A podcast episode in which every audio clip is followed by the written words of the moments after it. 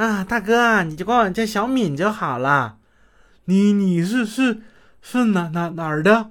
啊，我是开元的，开开元的，开开元好啊。这赵本山不就是开开元的吗？哎呀，大哥，你知道的真多。他们家呀，离我们村都不远的。今年你多多多大了？我二十二了，大哥。坐坐坐啊，坐。你看，这就咱们俩客客气啥呀？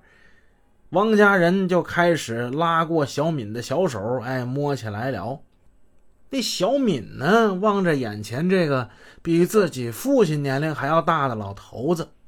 其实自己内心是一阵的恶心的。这人呢，脸长挺白，有点秃顶，看上去慈眉善目的。没想到这么大岁数还这么不正经。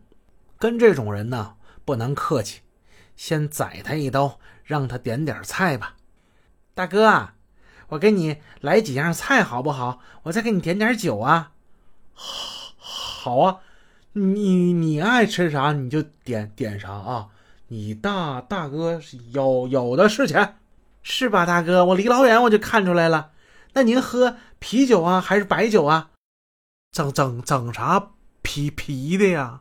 那那玩意儿一一肚子气儿，有有有有啥好喝的？白白酒。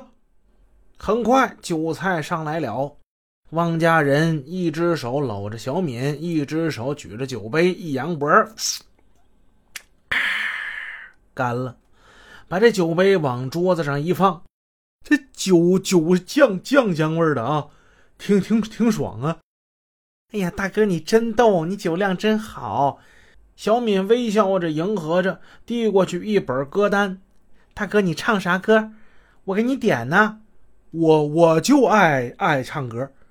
汪家人用手一拍脑门哎，对对对了。我唱那个爱爱爱江山，更爱嗯嗯美人。哎，有这首，有这首，你等着，我给你找啊。随着音乐响起，汪家人眯着小眼睛看着屏幕，扯起那破锣嗓子，对着麦克风就唱起来了。人生短短几个秋啊，不醉不罢休。东边我的美人儿啊，西边黄河流。来呀，来个酒啊，不醉不罢。你还真别说，你别看他唱的不咋地，但他一唱起来，那他不磕巴了。这是个什么原理呢？这我也搞不清楚。汪家人唱的挺尽兴，走到桌边，拿起酒又滋喽哎干了一杯，然后哈哈大笑。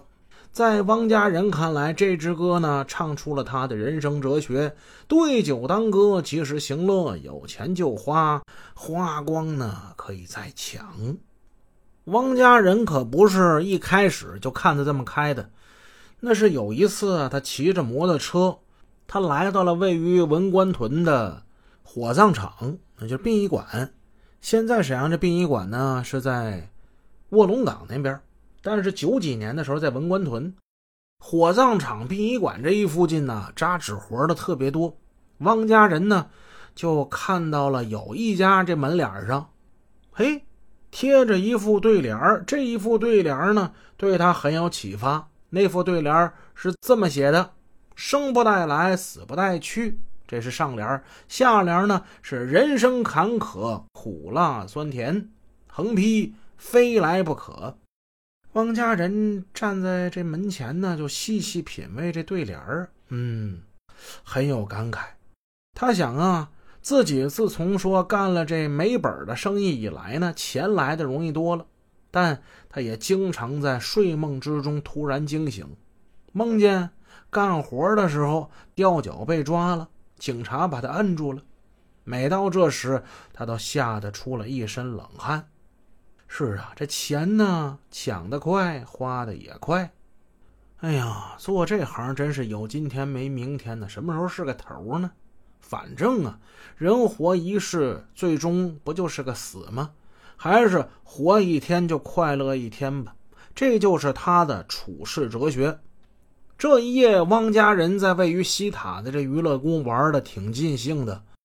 他甩给小敏小费一千元。